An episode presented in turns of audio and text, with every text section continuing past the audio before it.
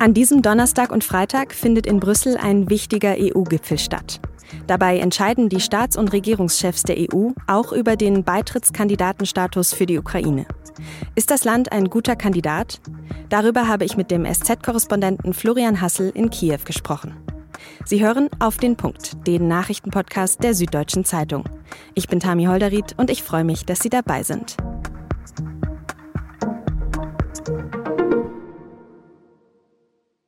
Es sind ja gerade so ein bisschen die Tage der Gipfel.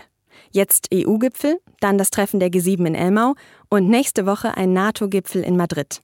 Wenn sich Olaf Scholz, Viktor Orban, Emmanuel Macron und alle ihre Kollegen am Donnerstag aber erstmal in Brüssel treffen, dann geht es um mehrere Themen. Vor allem geht es aber darum, ob die Ukraine den Status eines EU-Beitrittskandidaten bekommt.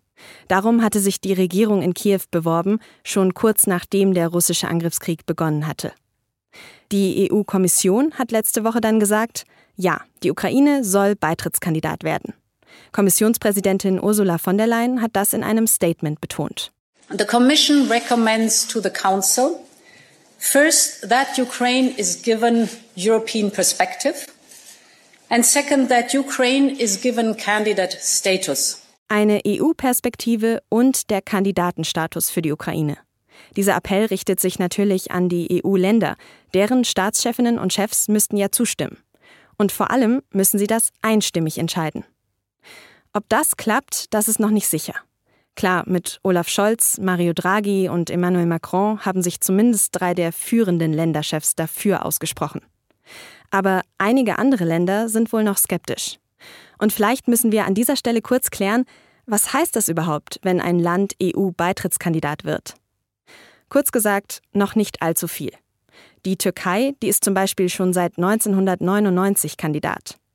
Als Kandidat bekommen die Länder ein politisches Versprechen, aber allein durch den Status noch kein Geld und keine Vergünstigungen. Der Status ist deswegen mehr ein politisches Signal von beiden Seiten, also von der EU und dem jeweiligen Land. Und dann müssen eben noch viele Fragen beantwortet werden. Denn die Europäische Union, die stellt ja gewisse Anforderungen an ihre Mitgliedsländer.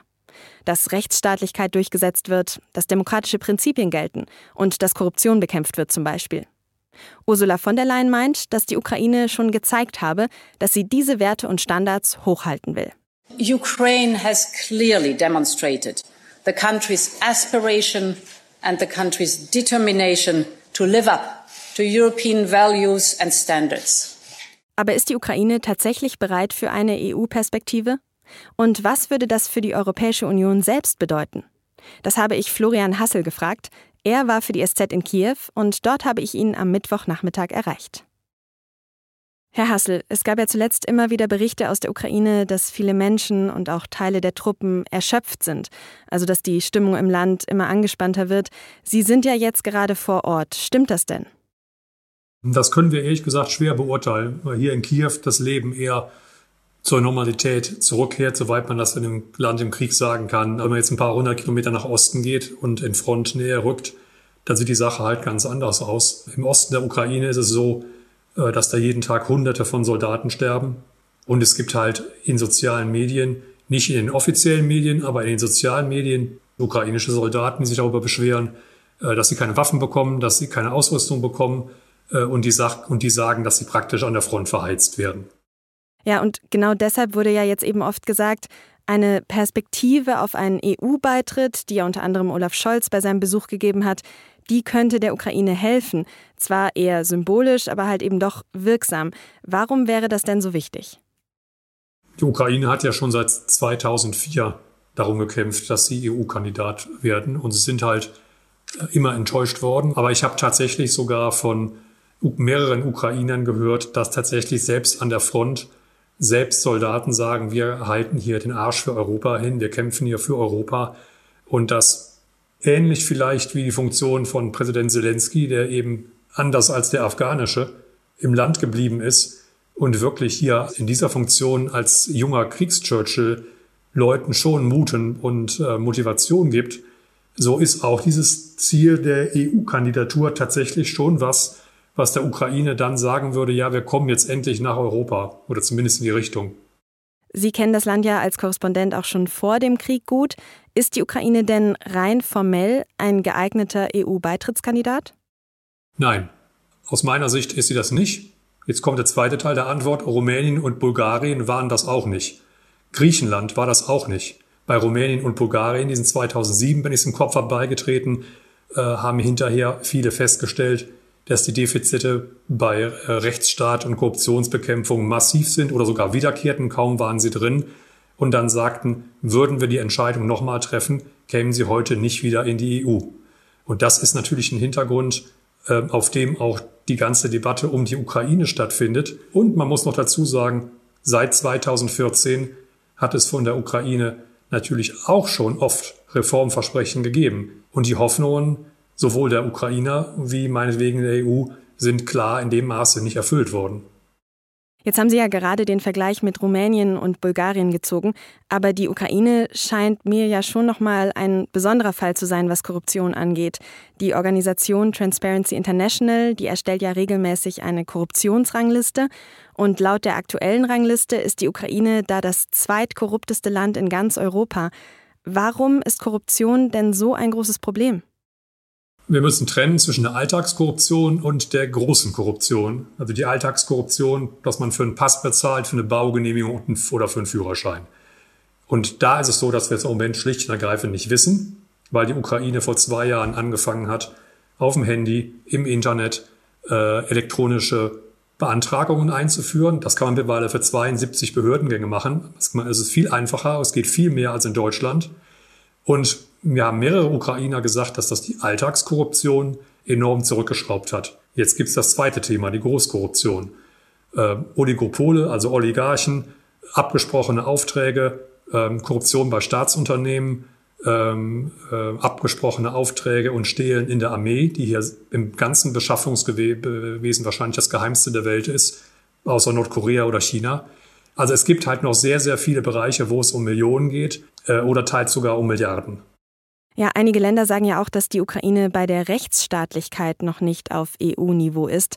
Wo hakt's denn da? Da hakt es leider fast überall.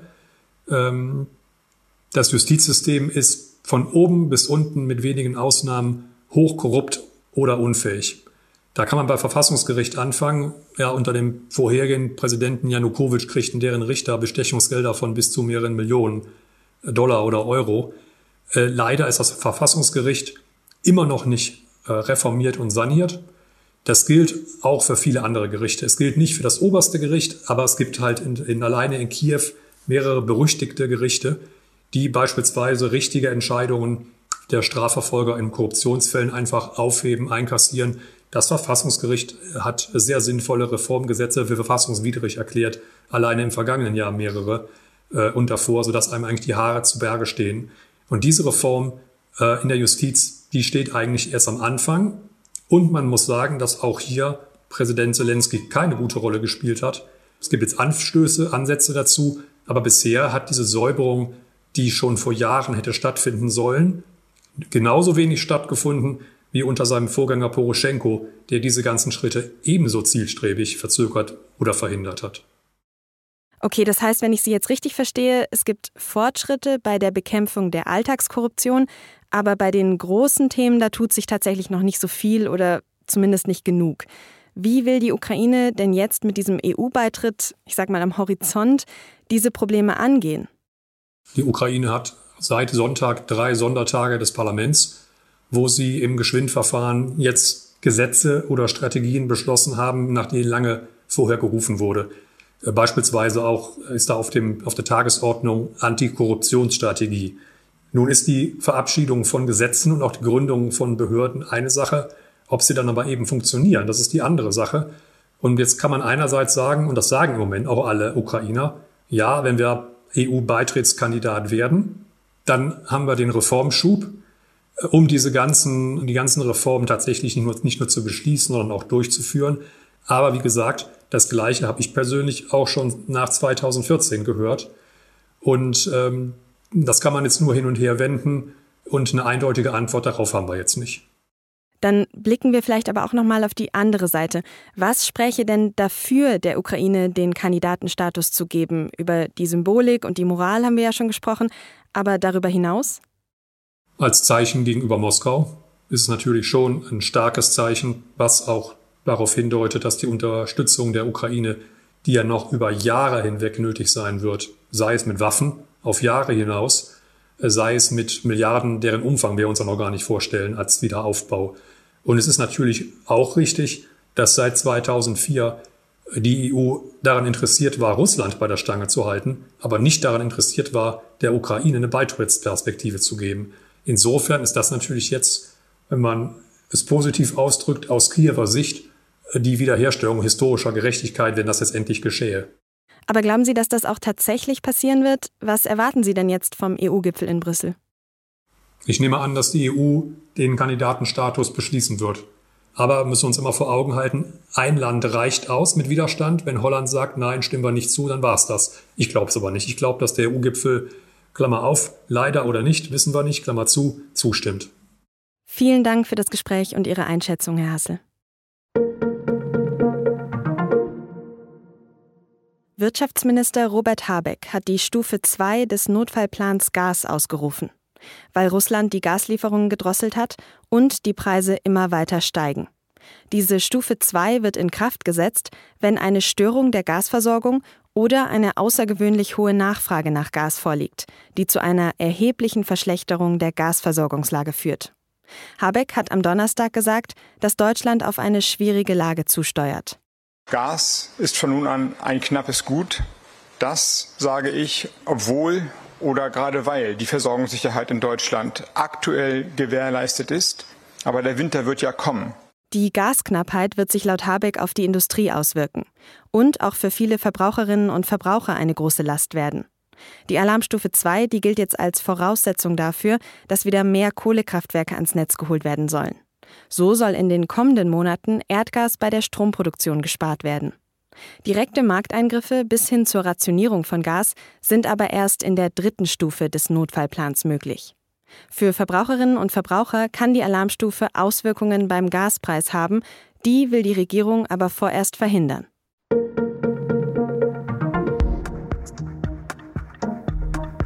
Warten. Auf den Bus, auf bessere Zeiten, auf eine Antwort oder auf den Sommer. Eigentlich könnte man denken, dass wir nach zwei Jahren Corona ziemlich gut im Warten geworden sind. Mein Kollege Nils Minkmar meint aber, die Menschen verlernen das Warten immer mehr. Dabei ist Geduld eine Tugend. Auf sein Essay darüber müssen Sie jedenfalls nicht warten. Der steht nämlich im SZ-Magazin von Freitag und das können Sie mit einem Digitalabo genau jetzt schon runterladen. Redaktionsschluss für Auf den Punkt war um 16 Uhr. Produziert wurde diese Sendung von Benjamin Markthaler. Vielen Dank fürs Zuhören und bis zum nächsten Mal.